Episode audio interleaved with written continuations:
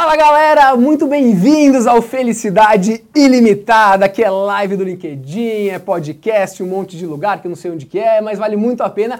Hoje o papo vai ser incrível, eu tenho certeza que você que está ouvindo a gente aqui, que você que está vendo, vai gostar muito e vai sair diferente do que você entrou nesse papo. Vai valer muito, muito a pena.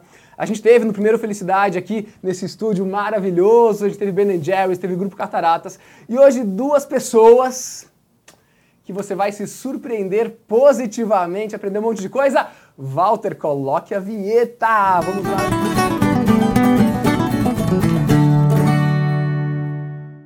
Primeiro, começando com ele, ó, assim, na Gaia a gente recebe currículo pra caramba. Nosso recorde foram 17 mil currículos para uma vaga. Ele tem uma base de 35 milhões de currículos para ele selecionar pessoas. Uma das profissões mais fáceis do Brasil, ser diretor de RH do LinkedIn. Uma salva de palmas para Alexandre Ullman!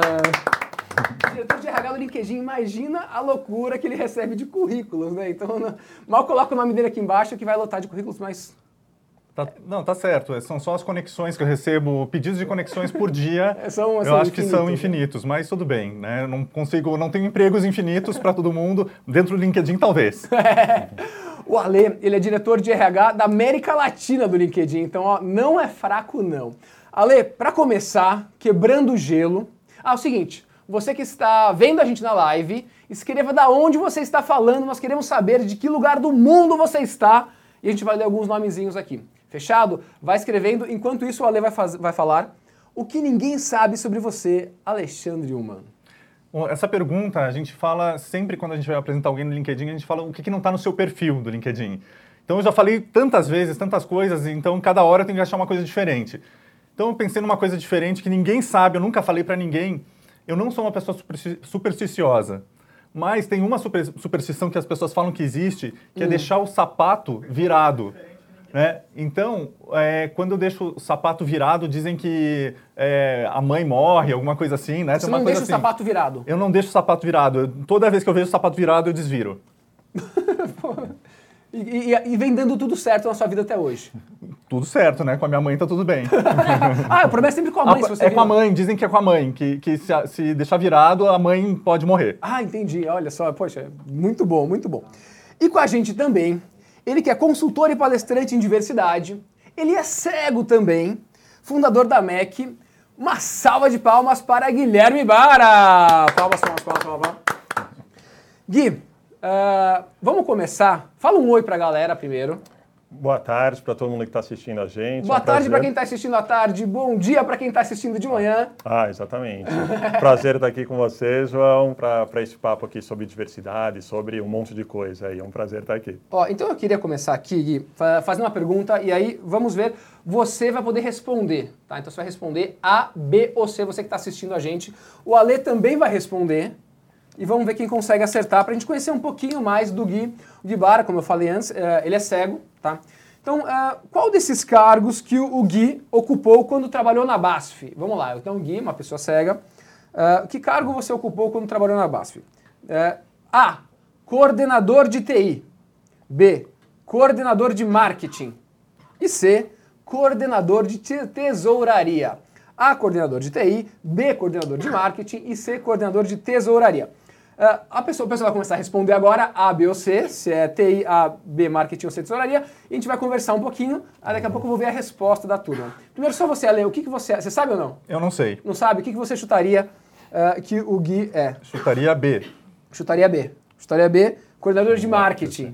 Bem. Vamos ver, vamos ver se ele foi bem aqui. Eu não consigo aqui acessar o LinkedIn, não tem problema, mas uh, vamos rodando aqui. Ale, começando com você. Uh, Falando sobre diversidade, o que é diversidade no LinkedIn?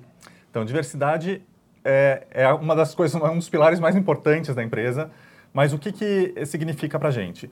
A gente divide diversidade em três pilares. Tá. tá? Diversidade, que é o, você ter os representantes uh, de.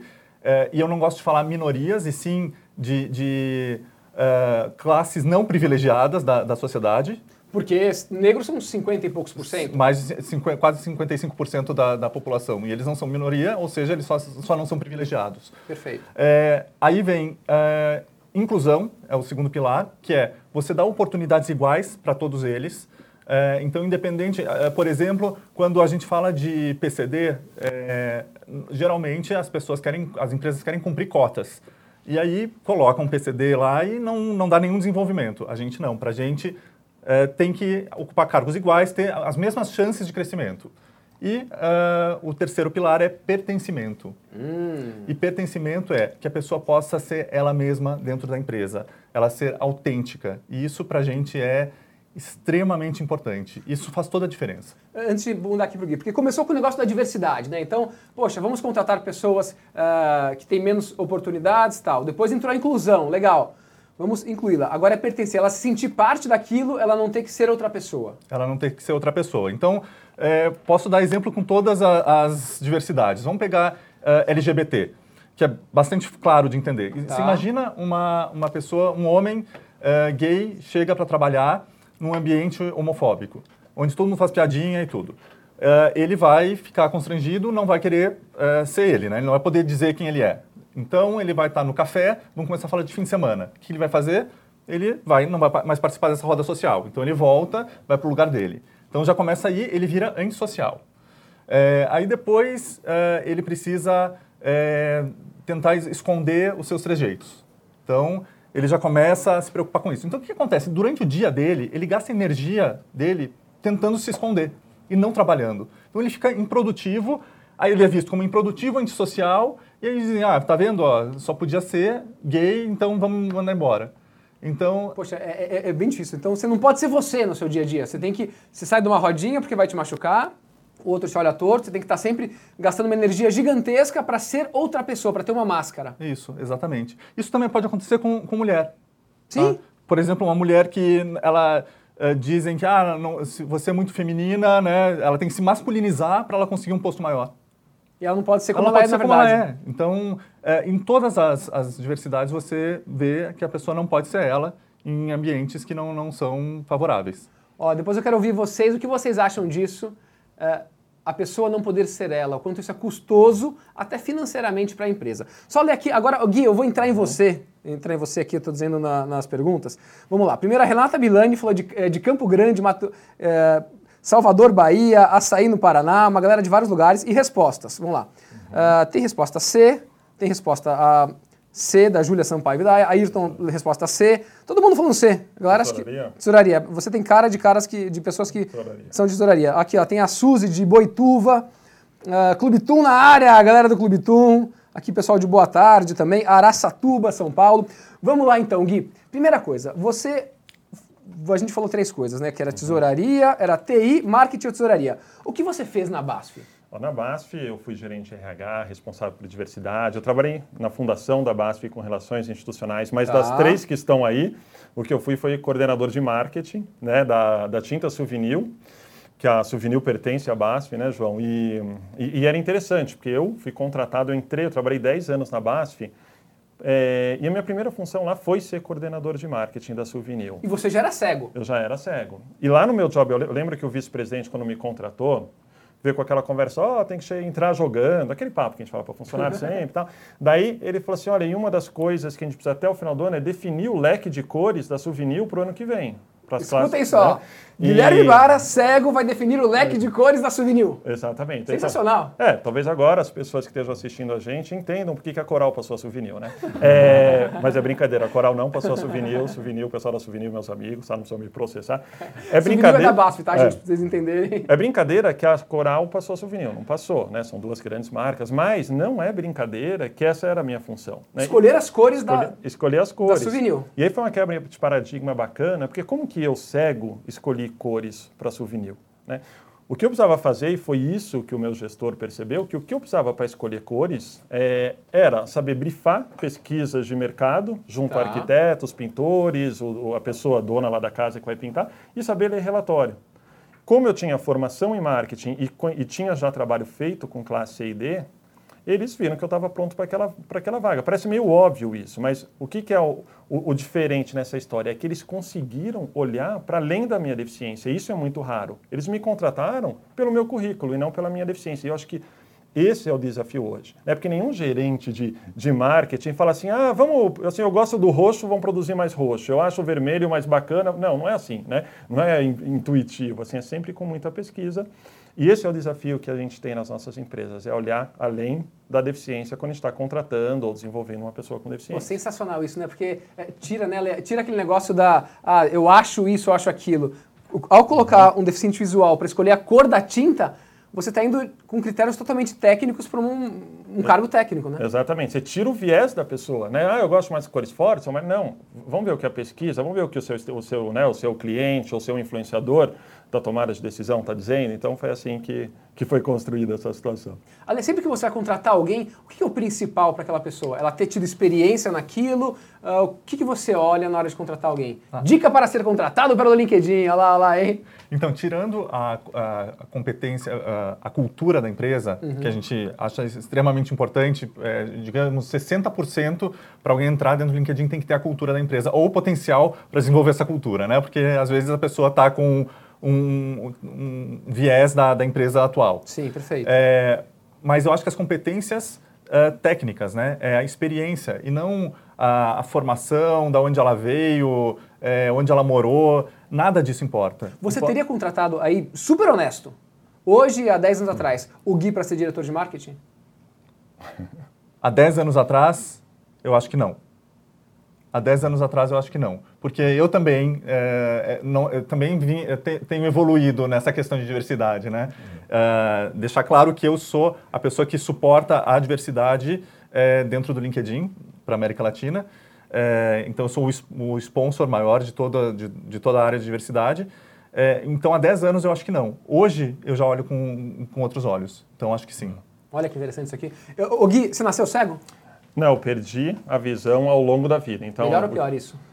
Olha, é difícil falar se é melhor ou pior. Assim, eu acho que a gente sempre acha mais fácil o que a gente tem, né? A gente fala, nossa, é, por exemplo, quem é cego, deve, fala assim, meu, ser cadeirante deve ser difícil pra caramba. Quem é cadeirante fala, não, não dá para ser cego. Porque a gente, é, é, o ser humano tem uma capacidade absurda de se adaptar à sua condição. Então, para mim, é mais fácil ser o que eu me adaptei. É mais né? fácil ser cego do que ser é, cadeirante para você. Exatamente. E, e assim, para mim, é, acho que a pessoa cega, a pessoa que nasceu cega, talvez, isso não é uma regra, mas talvez seja uma tendência. Assim, talvez ela é, aceite mais rápido a condição dela, porque ela desde sempre é cega, então ela não tem a referência do visual. Talvez ela tenha um desafio maior é, para se, se sociabilizar. Assim, desafio maior é, não, não, significa que as pessoas que nasceram cegas não se sociabilizam. Significa que o desafio delas em algum momento foi maior e que certamente elas superaram isso. Né? Já a pessoa que perdeu a visão ao longo do tempo, que é o meu caso, talvez seja mais fácil me sociabilizar, porque as referências são exatamente as mesmas, né? Se você falar, olha, ali tem um pano vermelho, amarelo, ou você o céu está nublado. Você já, sim, você já é cego há, desde quantos anos você falou? Desde os 17 anos, hoje eu estou com 42, mas eu lembro de tudo. Tem, há 25 anos você é cego. É. Talvez o maior desafio para quem perde a visão ou para quem adquire a deficiência ao longo da vida é aceitar a sua condição. Você demorou para aceitar? Eu demorei. Então, quando eu era adolescente, foi quando eu tinha baixa visão. E eu acho, João, que ter baixa visão talvez seja mais difícil do que ser cego. Por quê? Porque quando você tem. Bom, quando você é adolescente, você já tem uma crise de identidade, né? Porque você não é adulto nem criança, tudo aquilo que a gente sabe da adolescência. Agora, quando você tem baixa visão, entre as pessoas cegas, você é o cara que enxerga. E entre quem enxerga, você é o ceguinho da turma. E ainda mais na adolescência, que tem todo aquele fervor da adolescência, todas aquelas questões. Então, assim, esse foi o maior desafio. E é engraçado, eu não queria saber de bengala, eu não queria saber de braille, não queria saber de nenhum Você estava negando o que você era. Eu estava negando. Porque eu sabe o que eu achava? Eu achava que se alguém me visse com a bengala, ia, ia, ia perceber que eu era cego sendo que eu bater em tudo quanto é porta, ninguém ia perceber, né? Eu tropeçar, a palavra ninguém ia perceber. E ao contrário, assim, foi um momento ali quando eu tinha 19, 20 anos que eu percebi que a pessoa é muito maior do que o símbolo e que esse recurso me deixava mais pleno para ter mais autonomia. A Mas pessoa é muito maior do que o símbolo. É muito maior. Isso é fácil hoje olhar para trás e fazer esse relato, mas na hora as pessoas que passam por isso e eu, que trabalho com, com, os outros aspectos da diversidade, ouço muito isso de pessoas gays no processo de se aceitar a sua condição, de pessoas com outras deficiências. Então, esse caminho, por isso que a gente fala, assim, a mesma coisa que a gente fala no público LGBT. Assim, não, a gente não tem que tirar ninguém do armário, é a pessoa que sabe a hora que ela tem que sair.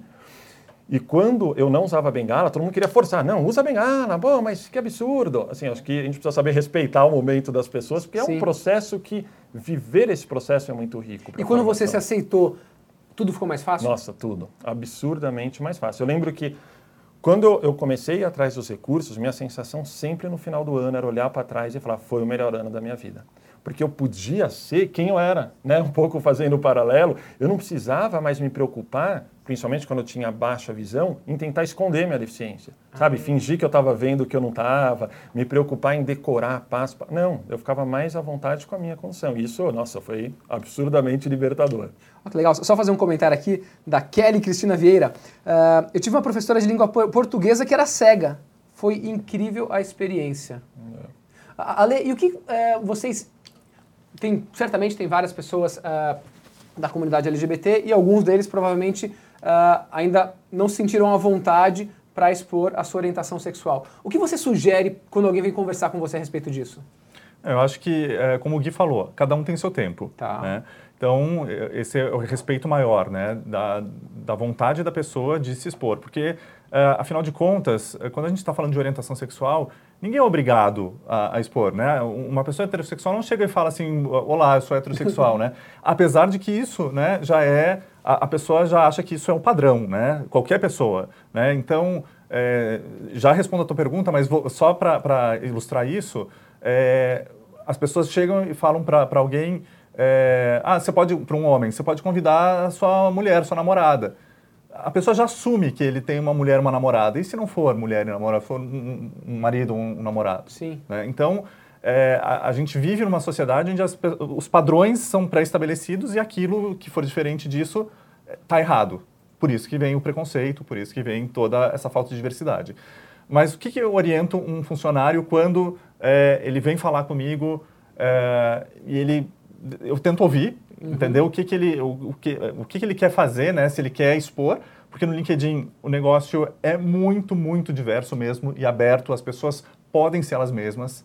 Então isso, é, eu, por isso eu acho que essa conversa seria até esquisita, porque as pessoas sabem, uma pessoa gay no LinkedIn vai saber que ali é, ele pode ser ele mesmo. Mas eu digo em outros lugares. Em outros lugares, a, a minha orientação é, é, você tem que primeiro se sentir confortável e depois tenta o máximo possível ser você mesmo. Porque quando você não é você, você, você não está feliz. Isso vai, vai afetar muitas áreas da sua vida. Então as pessoas começam. É, quando, e aí querem abrir. Já, já, aconteceu de gente com aconselhamento: ah, eu, na minha empresa não é assim. Como, como, tenta sentir o ambiente.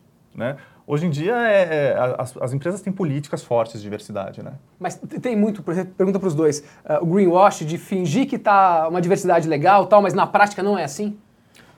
Quer, quer, eu, eu vou responder. Podem falar a verdade, hein? Tem, tem. Pelo, é, pelo que eu uh, vejo, de, falando com muita gente, de muitas empresas, é, ainda existe empresas que é, dizem que tem diversidade pelo politicamente correto, né? E não de uma forma genuína. Então, sim, sem dúvida, isso, é, isso vai acontecer dentro da empresa. Quando a empresa age dessa forma, vai acontecer um monte de preconceito velado. Entendi, entendi. Gui, vamos lá. Uh, é verdade que uh, é coitadinho ou é super-herói? Me conta. É, essa é uma boa pergunta, porque as pessoas quando me conhecem... Você é, não deve estar me vendo, provavelmente. não. Mas eu tô com a camisa do super-homem hoje. É, então, pois é. é né, isso me perguntam muito. Aliás, é, será que eu, né, que sou cego, será que eu sou um coitadinho, um super-herói? Porque no começo. Tem algum exemplo né, prático assim?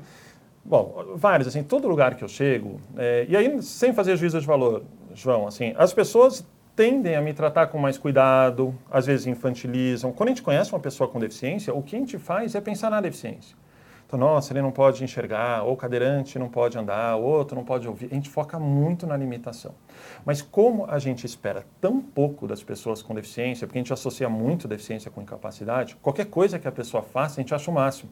Hum. Assim, nossa, mas ele mexe no computador, nossa, mas ele fala, nossa, mas ele namora, nossa, mas ele transa. Não, sabe? Então, assim, é, e daí vai muito rápido esse pêndulo do coitadinho para o super-herói. E o que faz esse pêndulo equilibrar? E por isso que é, a lei de cotas ajudou muito o processo da inclusão social das pessoas com deficiência. Porque entre várias coisas, além de promover renda, além de tirar a pessoa com deficiência de casa e com isso você dá visibilidade, e aí você tem mais pressão para ter uma calçada acessível, para um transporte adaptado, mas principalmente você promove o convívio.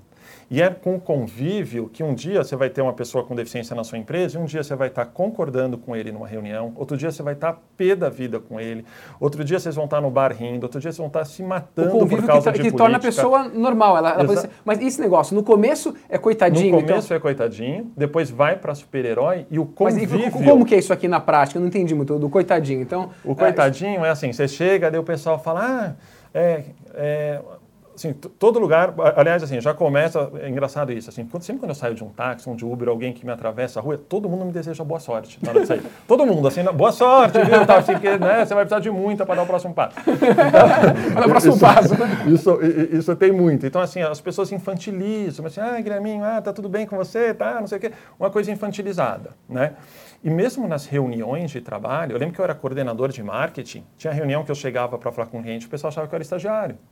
Né? Por quê? Porque não, uma pessoa com deficiência não. E depois que a conversa vai indo, as pessoas iam percebendo.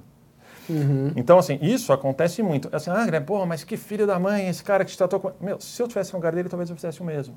Então, assim, a conversa da inclusão não é a conversa de ficar julgando e apontando o dedo.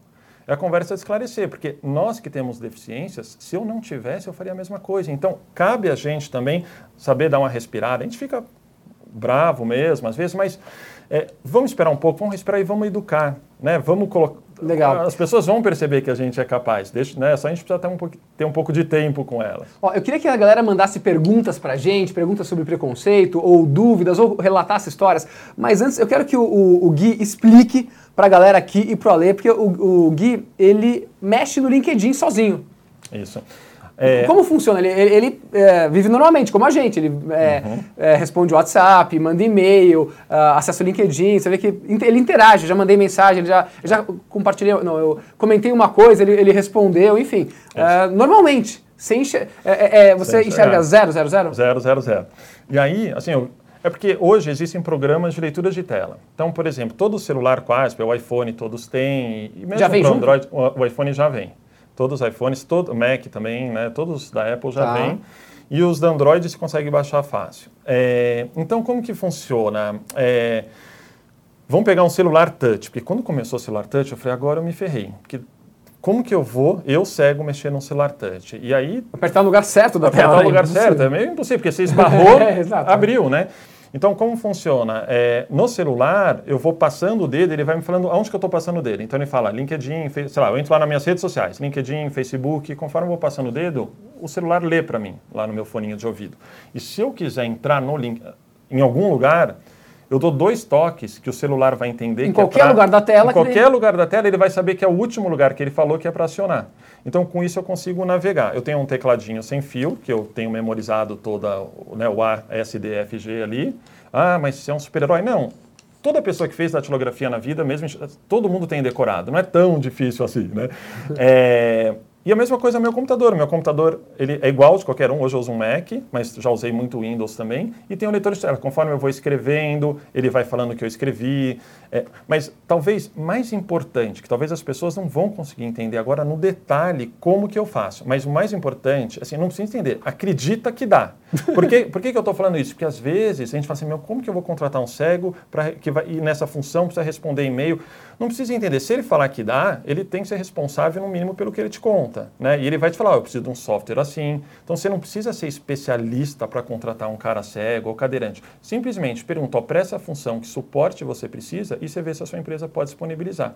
Né? Me É fala uma mais coisa, que, que- é, uma função que exige Word e Excel. Ah, um cego consegue fazer bem essa função? Da Word é tranquilo, o Excel dá, por exemplo, o Excel não dá para fazer tabela dinâmica, porque é imagem pura ali, então não dá. Mas eu faço várias fórmulas no Excel, então, eu, aliás, Excel e o Numbers, que é o paralelo do, do Excel, eu uso direto, né? Eu gosto, sou aqueles malucos da planilha. Então, tudo meu é planilhado, todo meu da minha empresa, tudo eu que, aliás, eu cuido das finanças da família e de alguns amigos, tudo via aplicativo, que hoje quase tudo é acessível. Olha que interessante. Ale, vamos lá. Dica para líderes. O, o líder ele eh, tem que olhar vários aspectos, inclusive diversidade. Que você, você, enfim, diretor para América Latina de RH do LinkedIn. Que dica você dá para líderes? Agora coisas bem concretas assim. Não diversidade, sim, mas também ah, dicas como um todo do que você Então, vem enxergando. É, quando a gente fala em liderança, liderança é algo é, que ela acontece pelo exemplo, certo? Perfeito. Então, é, em qualquer ambiente, em qualquer aspecto é, o que um líder fizer, o seu. Né, a gente fala de, de seguidores né, em rede social. Você só segue quem você admira, né? Ou você segue, né, porque você precisa seguir uhum. e aí você vai fazer igual. Então, é pelo exemplo. Então, acho que, é, primeira coisa, a gente fala tanto de liderança é, inspiracional. Tá. tá? Então, o que é um líder inspirador? E aí é um líder que, em primeiro lugar, respeita. Né? acho que respeito é a chave de tudo. Né? Então, respeita, respeita a sua equipe na sua diversidade, é, respeita a sua equipe na, nas características individuais. É, não existe é, uma, uma gestão como, é, como que se fala one size fits all, né? É, um tamanho tipo, que caiba para tudo, é, é, uma formulinha. Você, é assim você vai ser um ótimo não existe, exato, não vai ser. Não existe receita de bolo, porque as pessoas são diferentes. Então, começa por aí, a sua equipe é diferente, né? E cada pessoa vai ser diferente uma da outra. Então, o que, que é um, um, líder que vai uh, ser inspiracional nesse, nesse sentido?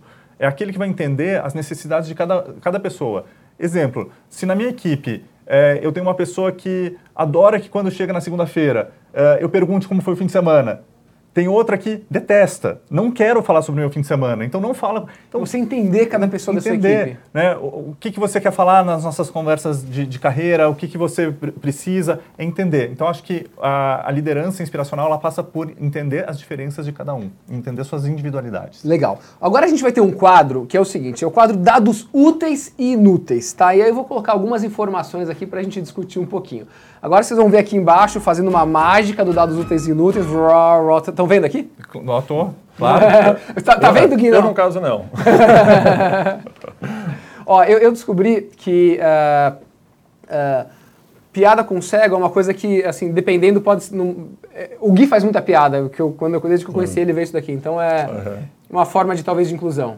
O Sim. que não é aceito de maneira nenhuma é piada com, uh, em relação à orientação sexual, em relação à raça, e aí uh, por diante. Então vamos lá. Uh, dados úteis e inúteis. Uh, vocês sabiam que 63% das empresas têm programa de diversidade e inclusão? Ainda é pouco, né? É pouco. É pouco, 63% é. da é, pesquisa da BERJ de 2019. 40% das pessoas presenciou cena de preconceito e 25% cogitou pedir missão por se sentir isolado. Um quarto. É. Eu, eu, acho que essas são as pessoas que relataram, é, que tiveram coragem de falar, eu acho que é bem mais. 100% bem mais. já sofreu. Acho que todo mundo, independente, todo preconceito não já sofreu. Discriminação, talvez nem todas, mas preconceito quase todas já sofreram. 34% dos brasileiros diz ter obstáculo na carreira por gênero, idade, etnia e orientação sexual. De novo, eu também acho que é mais. mais. É. Impressionante. E um dado inútil, minhocas podem ter... Nossa. Minhocas podem ter até 30 corações, segundo a super interessante. Enfim, espero que elas não sofram preconceito com isso. Vamos lá. É, qual a diferença entre preconceito e discriminação? Então, essa é uma, é uma pergunta importante para a gente, principalmente para a gente trabalhar dentro das empresas. Né? As tá. pessoas confundem muito, acham que são sinônimas. Assim como as pessoas...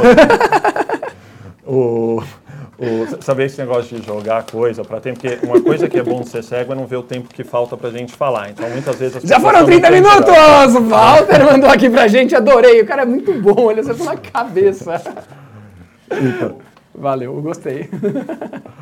Mas, enfim, a diferença de, do preconceito e da discriminação, o preconceito, é, ele tem, é, é, o que a gente chama hoje de maneira muito mais chique de viés inconsciente, né? Mas o preconceito é o nosso conceito sobre algo que a gente não conhece tão bem. Preconceito das... é o conceito de algo que a gente não conhece tão bem. É, que é quase tudo, né? É quase tudo, é verdade. E por isso a gente deixa de dar palpite em tudo. Né? Tá. Então, é, e da onde que vem esses preconceitos, esses vieses que a gente tem? Ele vem de situação vivida, questões culturais que passam de pais para filhos, influências religiosas. Tá. E eu diria, mas assim, é, por exemplo, uma crença interna. Alguém na sua empresa pode achar que homem beijar homem é pecado.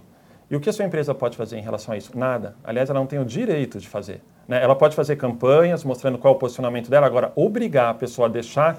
Ah, isso não é. Pe... Quem somos nós, João, para falar que religião está certa e que religião está errada? Agora, uma coisa é o preconceito, uma coisa é a crença interna. E até eu gosto de falar de grupos que sofrem preconceito, né? Tem aqueles grupos que todo mundo sabe, pessoas com deficiência, pessoas negras, LGBT, enfim, e tem alguns grupos que sofrem preconceito e ninguém defende, João, não sei se já reparou. Quais? Argentino, por exemplo, ninguém defende, não tem associação dos argentinos, né? É, minha irmã, ela tem 45 anos, não casou. Todo mundo dá um jeito de querer falar que ela tem algum defeito. Fala assim, não, não é possível, eu acho que é só porque ela é mais feliz que a gente, o pessoal quer colocar um defeitinho. Né? o dia é casado com filhos, tá? É, então, não sou mais casado, depois a gente fala disso. O, outro dia, Ale, me perguntaram, há uns três anos atrás, estava aquele papo de união de casal, me disseram, você é a favor de homem casar com homem? Claro, só porque o cara é gay vai ser mais feliz que eu, né? Deixa o cara. Talvez agora vocês entendam porque eu não estou mais casado. E, né, meu, meu, ouviu falar essas piadas. E, bom, mas uma coisa é o preconceito. Outra coisa é a discriminação. Então, uma coisa é o Joãozinho achar que é pecado e a gente não pode fazer nada. Eu, pessoalmente, lamento, mas eu não tenho o direito de obrigá-lo a ter uma crença religiosa diferente. Agora, outra coisa é se o Joãozinho demitir, não contratar, destratar alguém em virtude da sua orientação sexual. A atitude dele. É a atitude, é quando sai do campo da crença e vai para o campo da ação. E é isso que as nossas empresas, empresas que têm valores bem construídos, não admitem. Né? E, então, isso não é a minha opinião, a opinião do João André, isso está dado em grande empresa. É a questão do respeito, é do não discriminar, está em qualquer código de conduta de empresa decente. Então, o que o Gui falou é o seguinte, LD, eu quero que você fale é, no LinkedIn como isso funciona. Então, vê se eu estou certo. É, preconceito, você não consegue controlar o que a pessoa acha, a crença dela, se ela tem uma religião que é assim, ou tem uma crença que é assado, ou algo que a incomode. Isso, teoricamente, você pode lamentar ou não, mas é a decisão uhum. dele. A outra coisa é a atitude da pessoa. Aí sim é condenável. Isso. É, e é assim como a gente age no, no, no LinkedIn. LinkedIn. Como, que, como funciona. É... E aí eu queria, é, emendando uma próxima pergunta, é, que iniciativas vocês já criaram no LinkedIn, enfim, para ter atitudes positivas e se teve algum resultado? Tá bom. Então a gente teve... Primeiro que a gente tem um código de conduta muito bem estabelecido, né? Tá. E então nesse código de conduta diz que nenhum tipo de discriminação é aceitável, é tolerável. É, então come, começa por aí. E, e, como o Gui falou, eu não consigo mudar a crença de ninguém. Tá. E, e, nem é esse o intuito da empresa. É, não, não, queremos mudar a crença de ninguém. Agora, a gente quer que, a, que, enquanto a pessoa estiver na empresa, ela vai agir de acordo com o nosso código de conduta. Então, ela não vai, é, no momento que ela é, proferir alguma palavra de preconceito, ela está passível de, de uma sanção, né? que pode ser até uma demissão. Então, e vocês não... tiveram algumas atitudes, é, não digo é, para reprimir, mas para educar as pessoas, para informá-las? Então, várias vezes. Eu acho que é, isso é, faz parte do nosso programa de diversidade. Legal. Então, como funciona? A gente tem grupos de diversidade. É, então, a gente tem os grupos, é, o grupo de negros, o grupo LGBT, o grupo de pessoas com deficiência, temos o grupo de mulheres, enfim. Esses grupos, eles fazem as ações eles que propõem as ações, eles têm um, um, um orçamento para fazer isso. E aí, por quê? Por, por que eles que fazem? Porque eles que sabem o que eles é, passam na pele, né? Eles que sabem, o, o, os negros é que sabem o que eles sofrem. Então, as ações para que eles... Sai deles, saem deles. Exatamente. E a gente faz muita ação de sensibilização. O que, que é ser? Não é nada piegas, mas assim, a gente precisa fazer com que as pessoas entendam o porquê que essas pessoas sofrem. Colocar o outro no sapato deles. Mas aí eu tenho uma pergunta para o Gui. Então, uh, Gui, vamos lá. É, Para a gente saber como é o cego, é tampar o olho e sair correndo na rua? Não, não é. Mas, eu vou dar só um palpite na, na, na sua pergunta anterior, né, de atitude, porque, é, como eu falei lá no começo, eu dou consultoria em vários temas da diversidade. Né? Eu lembro que já dois clientes meus falaram assim, Guilherme, mas essa coisa de atitude é complicada. Por exemplo, eu lembro que tinha um cliente que falou assim, aqui, a gente fez uma pesquisa de clima na empresa focada em diversidade, e o que, gente, o que, que teve muito relato? Mulheres falando, olha, a gente vai aqui no refeitório pegar, os caras viram a cabeça para olhar. Né? Daí a gente levou, isso é uma entre outras coisas que apareceram na pesquisa, a gente levou isso para a liderança da empresa. A liderança falou assim, Guilherme, deixa eu te falar um negócio, se eu for mandar embora o homem que olha para a bunda da mulher quando ela passa aqui, eu vou mandar embora metade da empresa. Daí eu falei assim, então eu, eu, eu tenho um desafio e um convite para vocês da empresa. É, eu tenho certeza que vocês vão mandar embora só um. Porque na hora que Verdade. vocês mostrarem a atitude da empresa, claro que não adianta assim a empresa ser conivente a vida inteira e a partir de amanhã mandar embora. Ela precisa deixar claro qual é o valor a partir de campanhas de comunicação. Mas a partir do momento que ela deixou claro e as pessoas, no caso eles tiveram que mandar embora dois, porque foi muito na sequência, o primeiro do segundo, mas não, não teve pra, o terceiro. Não rádio peão chegar. É, mas não teve o terceiro. Olha só. Então é isso, assim, é a empresa, e, e tem que fazer, senão fica só no blá blá blá, senão não, nós valorizamos. A gente valoriza quando a gente consegue aterrissar. Bom, mas agora indo lá para a sua pergunta, né? Essa questão da empatia, como que é, é, é, é essa questão de entender o que é cego, né? E eu sei que muita empresa, na melhor das intenções, faz esse tipo de exercício. Né? Então, vamos vendar os nossos gestores para eles verem como é ser cego, vamos colocar numa cadeira de rodas.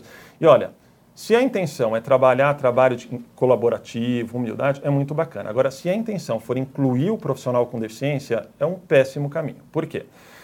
Porque você vai, na melhor das intenções, né, que eu sei que tem nessa situação, mas você vai reforçar um viés que associa a deficiência com incapacidade. Porque se eu vendar você e o Ale aqui agora e falar, sai andando aí, vocês vão entrar em desespero. Vocês não vão conseguir fazer nada. Sim. E daí, se a gente fizer uma atividade dessa, vocês vão achar emocionante, vocês vão chorar, vocês vão falar, meu Deus, que, que, como me tocou, porque é isso que a gente ouve no final de uma dinâmica dessas. Mas primeiro, acho que a gente já tem que ter a maturidade de medir a efetividade de uma ação, a gente não pode medir pelo quanto as pessoas choram no final. Né? E outra coisa, então você vendou a pessoa, ela achou que ser cego é aquilo, e não é isso. Assim, se eu te vendar, você vai achar que ser cego é muito pior do que é. Porque eu estou preparado, eu me adaptei, eu me eduquei, Foram eu sei mexer. anos né? pra você chegar Foram até anos. você chegou. Exatamente. Então você venda um gestor. Apenas, o que você achou? Meu, sensacional, tal, nunca sabia, eu não me imaginei que era tão difícil. Daí no dia seguinte você chegar, e aí? O que, que um cara cego pode fazer na sua equipe? Ele vai falar nada.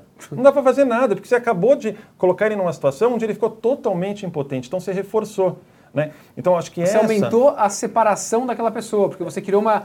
é, ao vendá-la, ver se eu tô certo. Você não deu as condições para ele se virar ficar cego, então você só reforçou o lado negativo, Você re- você só reforçou a impossibilidade. E aí você reforçou né? o lado do coitadinho e Ex- não quer o que ele mais quer é dar uma oportunidade pra ele, que ele, enfim, você Exatamente, ó, você reforçou- Responde LinkedIn, entendeu? E, se, se eu- se eu vender o olho, óbvio que eu não vou conseguir responder o LinkedIn. Você reforçou um viés que associa a deficiência com a incapacidade. Então, claro que a empatia é muito importante, mas é uma ressalva que eu faço, que às vezes a gente fala assim, gente, para a gente respeitar, a gente precisa ter empatia. Se a gente precisar ter empatia para respeitar, a gente está ferrado. Porque são 7 bilhões de possibilidades no mundo e nunca a gente vai ter empatia em escala assim.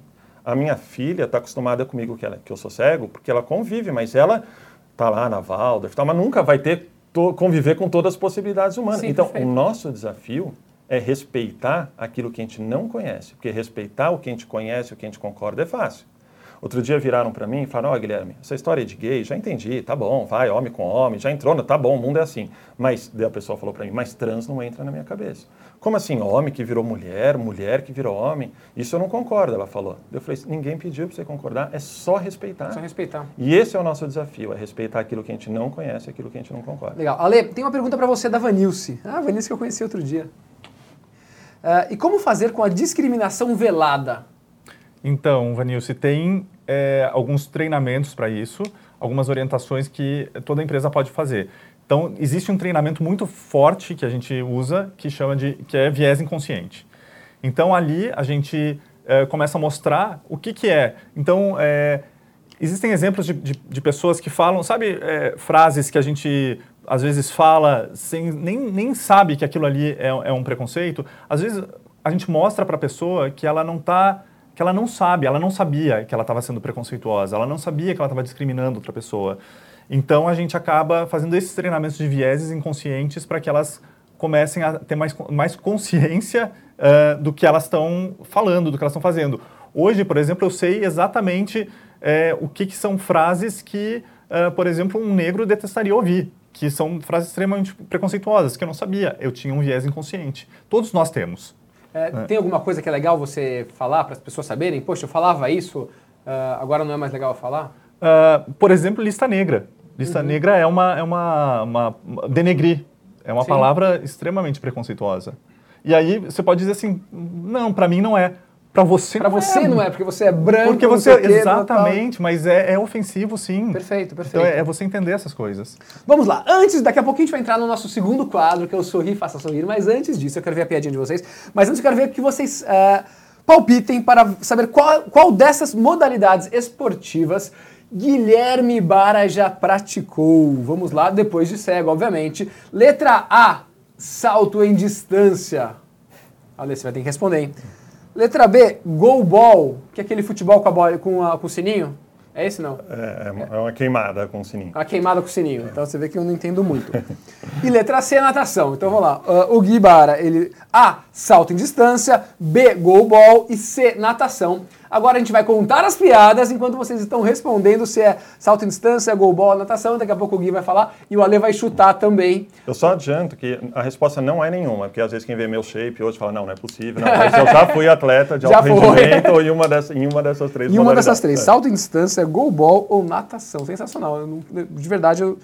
Obviamente eu chutaria gol ball, mas eu acho que não é. Mas eu- eu- meu chute seria gol ball. Mas gol ball é, é queimada com um É sininho. uma, é uma queimada. Depois eu explico na hora que eu responder. Tá bom, na hora que você for responder. Tá.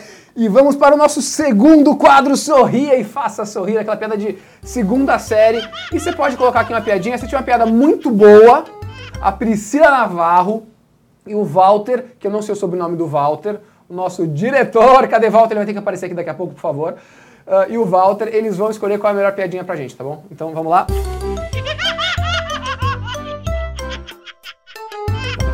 Vamos lá. Ah, por que a cobra é o animal mais leal? Porque ela não passa a perna em ninguém.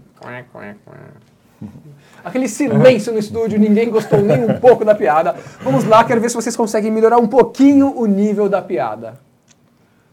Alexandre Ullman, diretor de RH da América Latina do LinkedIn. Aquele momento que todo mundo vai olhar e falar, putz, Ale, sério que você contou aquela piada hoje? Jura? Putz. Ah, vamos Ou lá. aqueles candidatos falam, nossa, você é muito bom de piada. Gostei. É, é, então, vamos lá. É, vamos contar piadas assim para ver se passam na entrevista. Exato, né? né? Vamos Então, é, o que, que uma impressora falou para outra? Essa folha é sua ou é impressão minha? boa, boa, boa, boa, A, galera, boa. a galera aqui já começou a dar um sorriso. Já deu outro. Foi bem diferente da minha. Bem diferente da minha. Ah, vamos lá. Guilherme Bara, aquela piadinha bem sem graça. e- Estilo pavê, segundo a Leumann. Estilo pavê, né? Tava, tava pensando que piada, né? Daí, uma piada que eu contei pra minha filha, quando ela tinha seis anos, ela não riu. Então, enfim, nem minha filha de seis anos riu. Mas, é assim, é, acho que talvez alguns conheçam, assim, o, o que que um tomate falou pro outro na hora que ele estava atravessando a rua. Pois é, você é- Você sabe essa? eu, eu sabia, eu esqueci. É. É. Menos Olha o carro. Cadê ele? pois é. É, perdi. Minha filha não sonha assim. Gui, vamos lá. Não, primeiro, Alexandre Ullman. Ale, ah, você acha que o Gui ele foi ah, um grande atleta em salto em distância, em goalball ou em natação? Eu acho que é salto em distância. Apesar dele ser alto, mas não sei se isso, né? Porque isso às vezes. é- Eu acho que ajuda, né? Porque a perna Ajuda? é grande, né? Acho que É. ajuda, ajuda, ajuda. Ah, É. então tá. Então eu acho Salto que em é distância. Eu vou no salto em distância também. O, o goalball seria muito óbvio, natação, pô, seria uma surpresa. Olha, já é para eu responder?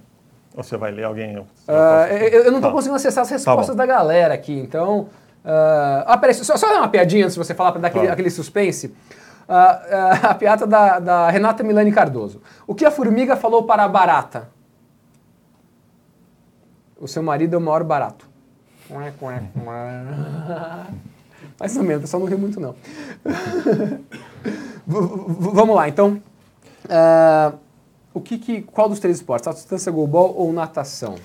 Então, num- as pessoas nunca acertam essa. Todo mundo fala que é natação, né? E Ah, natação? Todo mundo fala que é natação. Mas natação é mais difícil, não é? Não? Não, olha, é bem mais fácil do que salto em distância para cego. Que, que foi, vocês acertaram, mas nunca ninguém acertou. Então vocês meio que acabaram com a graça. Acertamos! Da, conversa. Olha só, yes! De novo, a segunda já.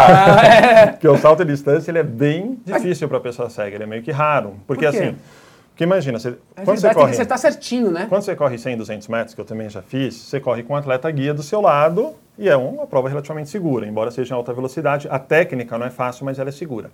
Já o salto em distância, como que é o salto em distância? Você corre como se fosse uma prova de 100 metros, só que você corre sem o guia. Você corre sozinho e a pista é estreita. E se você saltar, se você, quando você está em alta velocidade, se você vai um pouquinho para o lado, você está muito forte, você já está lá no meio do gramado. É verdade. Então, e se você for um pouquinho para o lado na hora de saltar, você cai fora da areia. Então, já aconteceu de pessoa cega quebrar a perna nesse- no salto. né? Inclusive, uma, a campeã paralímpica quebrou antes dos Jogos Paralímpicos, lá, ela ia ganhar o bicampeonato, a Simone e quebrou a perna. Enfim. Mas, enfim, foi isso que eu fiz também. Eu fiz provas de 100, 200, 400 e também fiz salto em distância durante um tempo. E, e natação, como funciona a natação para cego? É, Mas como sabe que tá chegando? porque tem um cara, o, né, o treinador, ele fica com uma espécie de, um, de uma varetinha assim, Ah, ele e ele em encosta você. na cabeça ali uma abraçada antes. Ah, entendi. Mas é assim que funciona. Vamos lá. Tema importante, cotas. Vocês são favoráveis a cotas ou não? Ale, É polêmico. é, eu sou favorável à cota porque isso vai é, inserir as pessoas na- no convívio, como o Gui falou. Tá. É, você vai dar oportunidades. É, a cota não é o problema. O problema é uh, são as políticas que, a, que, as empresas fazem e deixar a pessoa lá, ok, eu tenho que contratar porque é cota. Se você tem que contratar, você aproveita esse recurso, você desenvolve, você tem várias oportunidades de ter uma excelente pessoa dentro da empresa. Então, por isso eu não sou, a, não sou contra a, as cotas. É, eu sou contra a forma como isso é lidado no, no nosso ambiente é, econômico, na verdade, como que o governo faz também, acho que ele faz um pouco de forma errada, né? Simplesmente impõe e também não dá nenhuma uh, acessibilidade, né? Hoje, recentemente, Gui, se, eu, se eu estiver falando uhum. besteira, me, me, corrige, mas muito recentemente que, que eu acho que nem, ainda nem está tá tudo pronto, né? A, a, as ruas não são acessíveis, né? Sim, sim. Então, acho que eh, se o governo também não, não dá contrapartida, eh, fica complicado. Não. Bom, a cota, acho que é bom, tem, tem as tem a cota para pessoa com deficiência, enfim, a cota para pessoa com deficiência eu sou a favor. As outras eu tenho dúvidas. E quando eu falo que eu não sei se eu sou a favor da cota para a mulher ou para o negro, não quer dizer que eu, que eu tô, ah, você acha que a mulher não tem mais dificuldade? Será que não é falta de empatia sua? É, será que não é falta de empatia? Será que eu não sou um machista, fascista, né? Então, enfim, é, eu falar que eu não sou a favor da cota não quer dizer que eu não concorde no diagnóstico. Eu só talvez discorde na solução. Mas para mim, é claro que uma pessoa negra tem muito mais dificuldade, que uma mulher ainda tem mais dificuldade, que uma pessoa com deficiência tem mais dificuldade. Eu gosto do conceito de meta, que é um pouco diferente. A cota é uma imposição legal que vem do governo. A meta é um desejo da empresa de ter mais diversidade, isso é deliberado pela empresa. Aí eu gosto. Né? Porque daí a empresa faz de maneira mais genuína. E que bom que cada vez mais tem empresa tendo meta e tendo bônus atrelado a metas de diversidade. Por que, que eu sou a favor da cota da pessoa com deficiência? Estou puxando a sardinha para o meu lado, né? Talvez também. Mas é, o que eu percebo é, se a gente conseguisse por um decreto, ó, amanhã acabou o preconceito e a discriminação no mundo. Tá. Eu acredito que 98% dos problemas da pessoa negra, do público LGBT, da mulher estavam resolvidos. Mas a gente continuaria com falta, a gente continuaria com os degraus, com os computadores sem leitores de tela, então, a pessoa com deficiência tem uma questão extra que é uma questão estrutural, física, arquitetônica da sociedade. Né? E por isso que, nesse caso, eu acho que a cota poderia ser um pouco melhor feita, a cota para pessoa com deficiência, porque hoje tanto faz você contratar o assistente do assistente ou o diretor, vale um só na cota. Então, o que as empresas fazem? Elas contratam em cargos de menor complexidade. Então, você, João, olha, vocês entram numa empresa, vocês que não têm deficiência, vocês veem todas as pessoas com deficiência na base da base, a gente está reforçando uma associação de deficiência com incapacidade. A gente tem pessoas hoje, uh, eh, PCD, em altos cargos de empresas, não? É raro. Por, eu cheguei a ser gerente na BASF, Sim. né? E dá assim, lógico que não dá para afirmar, mas eu circuito, né? Eu, eu, eu, eu ando bastante e falo bastante sobre esse tema, enfim eu era a única pessoa cega em cargo de liderança em multinacional no Brasil que eu conhecia. Né? Talvez tenha outra, tem, mas é tão raro que eu não conhecia. Porque eu sou um gênio? Não, porque existe muita dificuldade ainda com esse tema. Em outras deficiências tem mais. Né? Baixa visão, deficiências físicas é mais fácil você achar, embora raro. Mas pessoa cega, eu era a única que eu, que eu conhecia em cargo de liderança. Outro dia eu estava ouvindo, é, uma pessoa falou assim, ah, não, mas eu gosto de, na minha empresa, uh, ter no, na fase final das, uh, das contratações, pessoas diversas. Eu acho legal. Então, eu acho que é legal por um lado, mas uh, eu sou favorável a ter cotas. Uh, por outro, a chance de, digamos que tem um negro, não sei o quê, um branco, não sei o quê, a chance de contratar o carinha da GV é muito maior. E, e, aí eu queria fazer uma pergunta para o Ale. Uhum. Eventualmente, para uh, eh, você é favorável a não olhar, olhar essas outras questões também na hora de ponderar? Entendeu? É o que eu tô falando, porque assim, ah, eventualmente, só, só, um outro dado que ele é bizarro, não sei se vocês sabem, só tem um, uma, autobiografia, uma autobiografia de um negro escravo no Brasil. Só tem uma. E esse cara era francês. Porque quase todos os negros eram analfabetos. Então ele está trazendo, ele tá trazendo uma, uma herança histórica que é muito mais difícil para o cara chegar até lá. Então, você acha que às vezes, poxa, vou afrouxar um pouco aqui para conseguir ter uma diversidade, e essa pessoa pode produzir até mais, eventualmente, nada contra a GV, tá, gente? É, do que o carinha da GV, que foi super bem treinado? Sim, acho que, que é importante a gente faz, fazer uma equiparação, né? Então, assim, tem uma diferença entre é, equidade, né? Que você precisa é, dar para a pessoa o que ela não teve oportunidade, né? Sim. Então, é, você só está é, fazendo um, um, acerto de contas é, para essa pessoa que não teve, o que, o que todo mundo teve, né? o que outras pessoas privilegiadas tiveram. Então, sim, tem que, tem que olhar com cuidado. Então, eu não, eu não digo que é afrouxar os, os requisitos da vaga, né? Mas você ser... Né? Tá bom, vou só usar uma outra palavra, porque eu acho que é a mesma coisa, mas é flexibilizar um pouco, é. porque você pode é, ensinar para essas pessoas. Gui, o que você acha disso? E, eu acho que assim, e eu gosto é, quando a empresa decide isso. Eu não gosto quando é uma posição legal do governo, principalmente, que fica ditando regra e meio que só atrapalha. Assim, é, essa coisa de, de flexibilizar. Hoje, é, o último IBGE diz que 57% de quem tem nível superior no Brasil é mulher. Então, você construiu um Teoricamente, ambiente... De então cada 10 pessoas, quase 6 são mulheres que têm nível superior no Brasil. Então, você construiu um ambiente respeitoso e amigável, que, que, né, que considere o mindset feminino, não é uma ação politicamente correta. É, é uma ação para, de fato, você construir condições para formar a melhor equipe. 27% de quem tem nível superior no Brasil é preto ou pardo. E eu, tô falando de, eu não estou falando em baixa régua. E a gente não vê isso nas organizações. Então, o que a gente precisa é tentar eliminar é, os, né, o impacto dos nossos viés, eles sempre vão ter, para a gente focar de fato no que importa. Como que uma empresa consegue? Hoje, a GV, a Poli, a SPM tem grupos de alunos de diversidade e o cara da Poli fala, eu não consigo emprego porque eu sou gay, mesmo sendo da Poli. Então, às vezes, nem precisa baixar a régua. É só a gente se livrar desses vieses que a gente vai encontrar muita gente boa. E esse é o nosso desafio hoje. No eu queria ouvir de vocês dois, começando por você, Ale. Uh, você já, já sofreu preconceito? Já sofri preconceito, sim. Tem histórias para contar? Tenho várias histórias para contar. Já sofri, já vi. É, eu já sofri preconceito é, em, em três empresas. Hum. É, e e ninguém fez nada. Ninguém fez nada. Ninguém fez nada. E aí, obviamente, a sua o seu senso de pertencimento ele vai lá embaixo. A sua, o seu comprometimento com a empresa vai lá embaixo também. Eu já saí de uma empresa por causa disso. Por conta de preconceito. Por, é. Então já, já teve. E já presenciei várias vezes. Né? Aí eu tenho uma, pelo menos eu tenho um privilégio que é nesse sentido é eu trabalho no RH, né? Uhum. Então se vem alguma coisa é minha função fazer alguma coisa. Sim. Então é, felizmente, as pessoas que vieram relatar, é, elas foram mais felizes que eu.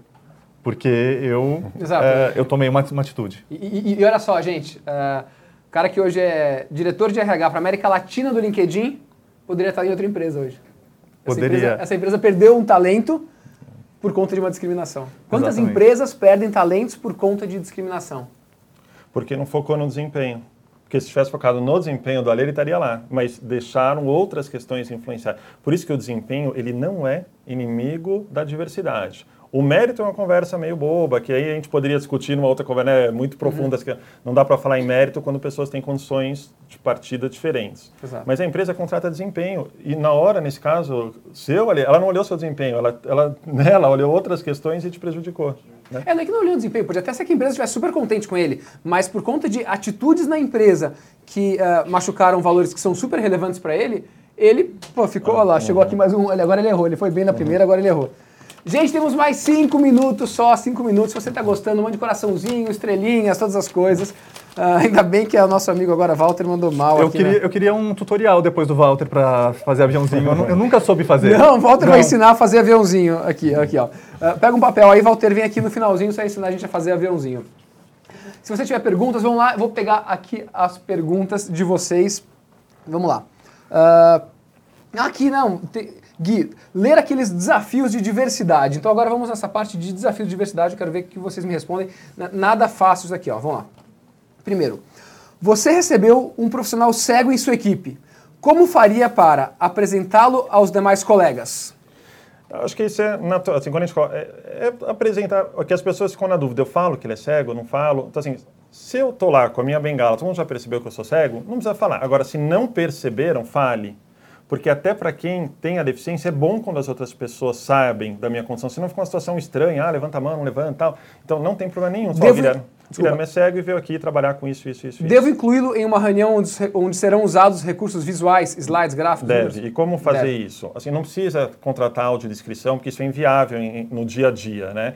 É, é, simplesmente quem tiver. Assim, eu poderia apresentar um slide falando assim, João, conforme vocês estão vendo, nossas vendas caíram muito, a gente vai precisar recuperar bastante para bater a meta eu poderia falar, perder o mesmo tempo falando, conforme vocês estão vendo, nossas vendas estão 20% abaixo, então a gente vai precisar vender 30% a mais para chegar na meta de 100 Você vai milhões. fala para a pessoa.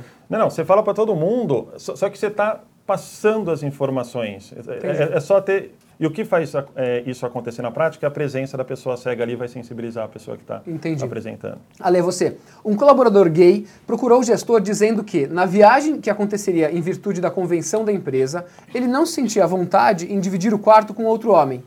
Como você conduziria essa situação? Sendo que a regra da empresa é homem com homem, mulher com mulher, duas pessoas por quarto. Só complementando aí. Ah, Certo. desculpa. É, o homem gay que não se sente à vontade. É, ele falou, não gostaria de ficar, meu marido não, gosta quando eu durmo com outro cara na, na- na- na viagem da empresa. Entendi. É, bom, eu tentaria entender se. é, eu tenta- tentaria ver se, se existe a possibilidade. É que o problema é que aí eu estaria discriminando, né? De colocá-lo em outro, em outro quarto, né? Com uma É, mulher? Não, sozinho. Ah, tá. né? Mas aí ele teria um, um privilégio que os outros não teriam, né? Porque que ele. Porque ele teria. né? É, eu acho que seria. Eu, eu tomaria uma atitude mais drástica se fosse o contrário, tá? Um, um heterossexual dizendo que não quer dividir Ah, o quarto sim. com gay. Perfeito. E aí isso seria bastante desagradável. Sim, sim, não, não, né? aí sem dúvida, aí sem dúvida, não tem nem o que falar, né? Mas posso E é- comentar rapidinho essa? Bem favor. rápido, prometo.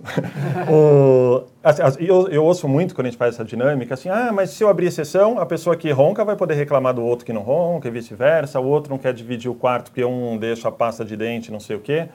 Por que, que as empresas têm essas premissas? Vamos entender a regra e a premissa? Por que, Tá. que é duas pessoas por quarto? Porque a empresa achou que o custo, o conforto vale a pena dois. Aham. Ele achou que dois, ok. Por que, que é homem com homem e mulher com mulher? Porque a empresa quer diminuir o risco de pessoas terem relação sexual dentro da empresa. É só por causa disso.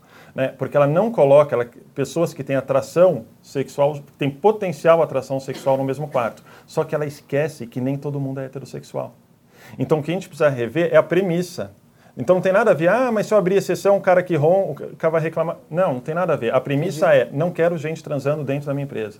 Essa é a premissa né, que as empresas têm. Então, a gente deve, no meu ponto de vista, acolher a solicitação desse colaborador. O que você acha, Ale? Falando nisso, eu vou te falar, a gente fez isso dentro do LinkedIn. Olha só. Dentro do LinkedIn. Teve uma, um evento é, que não era obrigatório dividir quarto, mas é, um homem gay falou que ia dividir com uma, uma menina. E tudo e foi tudo bem. Que legal. Uma última pergunta aqui, que é uma pergunta até interessante. Bom, todas são, mas vamos lá. A liderança da empresa disse que não contratava pessoas negras, pois nunca havia entrevistado candidatos negros. Já a equipe de atração afirmou que era muito baixo o número de candidatos negros que se inscreviam nas vagas abertas pela empresa. Pergunta: O que você faria para aumentar o número de candidatos negros nos processos seletivos da empresa?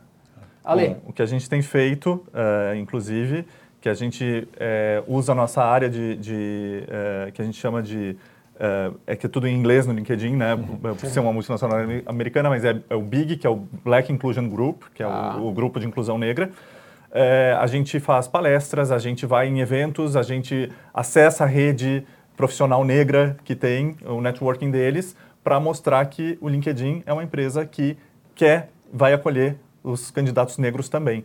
É, então, é, a gente tenta mostrar. Eu acho que a minha dica é que as empresas comecem a, a se mostrar na, na- que é a marca empregadora, né? Perfeito. Mostrar que elas são é, abertas à diversidade. E aí, é, o que a gente fez aqui na Gaia, falando rapidamente, é, quando a gente foi contratar um trans, a gente falou com a Maitê da Trans Empregos para divulgar na comunidade trans, que a gente era completamente aberto a isso. Guilherme Bara, sua contribuição. É, acho que é isso. A gente precisa perceber como nossa empresa é vista, né? Quando a gente entra no site da empresa, tem pessoas brancas e negras ou só brancas? Quem entra lá no, no Trabalho Conosco, a gente tem uma declaração explícita da nossa empresa que valoriza a diversidade, onde a gente procura os talentos. Então, é, a gente precisa ver como a gente está sendo visto para, de fato, atrair mais talentos negros e fazer isso que vocês falaram, uma parceria com a consultoria especializada, mas é bacana rever a nossa comunicação interna e externa para ver qual a imagem que a gente está projetando para a sociedade. Porque às vezes o cara negro passa na frente da nossa empresa e fala que não é um lugar para mim, eu não vejo outro negro do meu lado, eu entro no site só vejo a loirinha de olho claro. Entendeu? Então é, é isso, é trabalhar a representatividade na nossa Para a comunicação. pessoa sentir a vontade externa. de começar lá. Gente, muito obrigado, Ale, muito obrigado. Mensagem final sua para as pessoas, foi um grande aprendizado para a gente. Quem quiser se cadastrar no LinkedIn, quiser trabalhar no LinkedIn, só mandar um e-mail para os caras. Tem bastante vaga sobrando, eu é, falar tá lá. Cheio de vaga, tá cheio de vaga no LinkedIn, você manda currículo Tá cheio de vaga da, das empresas que anunciam no LinkedIn, também tem vaga no LinkedIn, mas de verdade, quem quiser trabalhar no LinkedIn é só entrar no site lá e se, cada, se candidatar às vagas. Legal, obrigado, Ale. Gui, seu LinkedIn, qual é? O Gui No responde LinkedIn. LinkedIn responde no LinkedIn, Guilherme Bara, que eu também tenho, tenho uma rede bacana, chama Tinder. Brincadeira, não o... Mas é isso, acho que nessa conversa, gente, todo mundo é herói e vilão. Assim, o que tem de militante LGBT, que não sabe lidar com uma pessoa cega, o que tem de cego militante que faz piada homofóbica o tempo inteiro, e eu era um desses caras, o que tem de mulher empoderada, feminista, lacradora, que não sabe lidar com a questão racial e vice-versa. Então, assim, todo mundo é herói e vilão em algum momento, vamos nos desarmar, essa conversa precisa ser bacana, a gente precisa que, deixar as pessoas à vontade na conversa da diversidade e não com medo, assustados que, né, de, de ter um sindicato interno dentro da empresa. Legal. Mensagem final: a gente tem no Brasil mais ou menos 52% de mulheres, 56% de negros, cerca de 7% de deficientes uh, e pelo menos 10% de LGBT. Acho que o número é até bem maior do que isso. Faz sentido a gente deixar essas pessoas excluídas da sociedade? Então reflita, muito obrigado por vocês terem participado, foi um grande prazer. E teremos mais, se você ouviu, manda recado, manda mensagens pra gente, muito bacana. Valeu Vox, valeu Gaia.